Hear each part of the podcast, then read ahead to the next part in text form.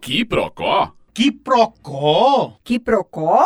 Que procó é esse? O assunto hoje é intolerância. Sabe as arengas, as intrigas, as brigas que muitas vezes chegam às vias de fato e que acontecem por quaisquer motivos? Pois então, a intolerância tem várias faces. Ela passa pela religião, que é quando uma pessoa não aceita a crença religiosa de outra pessoa ou não aceita o fato do coleguinha nem ter uma crença. Já ouviu aquela frase que diz que não responder a uma pergunta já é uma resposta? Que não enviar uma mensagem ou não responder uma mensagem já é uma resposta também? Pois então, todos merecem respeito. A intolerância aparece nas demonstrações de afeto e nos padrões impostos pela sociedade, que tem gerado inclusive violência e até morte, o que é muito triste, mas infelizmente Infelizmente, os noticiários, jornais, revistas estão cheios de notícias ruins sobre feminicídio, sobre casos de homofobia, sobre brigas no trânsito que se transformam em algo muito maior, sobre uma briga num bar e as pessoas, na maioria das vezes, sob efeito de álcool, acabam exagerando, infelizmente chegando a matar outra pessoa. A gente não pensava que em 2019 estaríamos falando sobre intolerância e sobre discriminação como algo tão presente no nosso dia a dia. E de onde tudo isso isso surge? Como começa a intolerância? O que é essa sensação toda? E por que uma pessoa é intolerante com alguma coisa em relação a outra pessoa? Para o psicanalista Pedro de Santi, a intolerância é insegurança e desejo. O nojo é a vontade de ter alguma coisa ou de ser alguma coisa. Mas é melhor deixar ele mesmo falar para vocês. A intolerância diz respeito a uma afirmação do eu. O que é bom é eu, o que não é bom é o outro. Então, intolerância parece muito a marca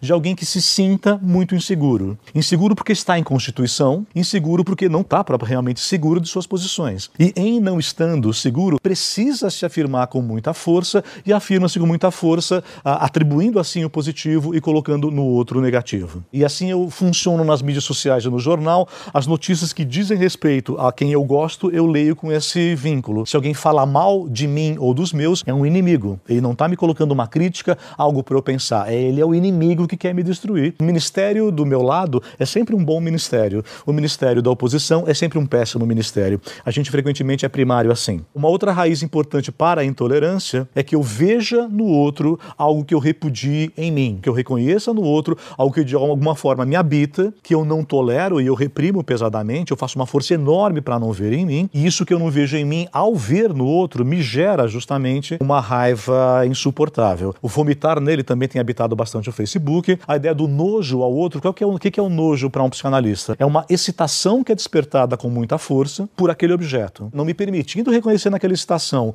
prazer, promessa de prazer, eu inverto o sinal. Eu me excito, mas chamo de repúdio. Eu não permito odiar a mim mesmo e aos meus e ao ministério do meu governo. Mas é bom demais poder odiar quem faz o mesmo, não sendo eu ou um dos meus. Viralizou na internet hoje, nessa quarta-feira, um vídeo em que dois homens começam uma briga no restaurante restaurante. Isso depois de um deles pegar um frasco com molho que estava na mesa do outro. E o fato dele não ter pedido licença para pegar aquele molho, de ter simplesmente se virado e pego o frasco, gerou uma discussão que foi às vias de fato e virou uma briga. E mais que isso, as pessoas ao redor começaram a gravar aquela discussão, mesmo quem era contra uma briga por conta de um molho, acabou gravando e publicando. Para criticar o fato, acabou divulgando aquela briga. A partir do momento que ele é publicado na internet, ele não tem mais um limite, não tem mais uma barreira viraliza. E uma das análises feitas sobre esse caso é que poderia ser qualquer coisa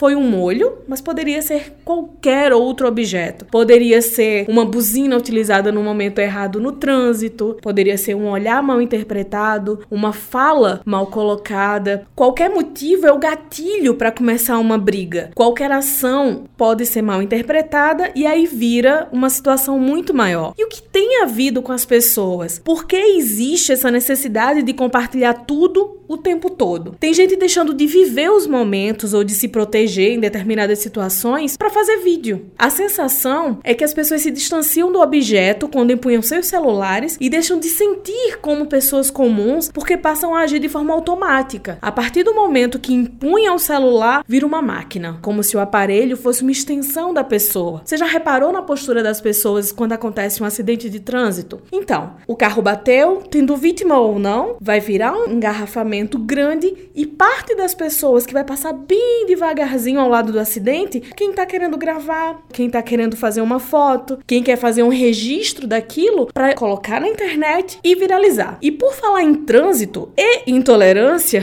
a gente volta a falar dos milhares de casos de trânsito, das brigas que acontecem e falando em vídeo que viralizou algumas semanas atrás, um outro vídeo em que um homem desce do próprio carro para agredir fisicamente o motociclista que já tinha batido na traseira dele já estava no chão. Ele agrediu ainda mais esse motociclista e esse vídeo viralizou. Várias pessoas tiveram acesso a ele. As mídias sociais que servem para muita coisa boa acabam sendo também canal para divulgação desse tipo de material. Todos os dias há inúmeras discussões no trânsito. Carros, motos e pedestres estão disputando o mesmo espaço físico e um precisa proteger o outro, precisa respeitar o outro. Quando isso não acontece, tem conflito. Só que quem fala mais sobre esse conflito, sobre intolerância ou sobre a necessidade de ser tolerante com o outro é o palestrante, professor, filósofo e escritor Mário Sérgio Cortella. A palavra intolerância ela tem origem né, dentro de um radical é latino que é tol, que significa suportar, no sentido de segurar. Por isso, tolerar é segurar.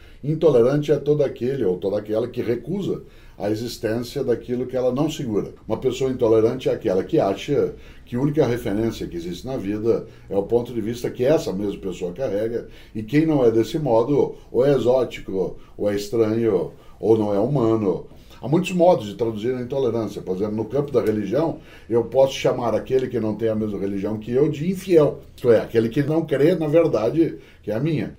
Eu posso ter intolerância no campo do futebol, da política partidária, né, da convivência em relação à orientação sexual. E você, o que acha? Que tipo de intolerância você presenciou, viveu, foi vítima? A que você é intolerante? Opine, Acompanhe o que Procó, acesse o polemicaparaíba.com.br. Meu nome é Ivina Souto e esse foi o que Procó de hoje.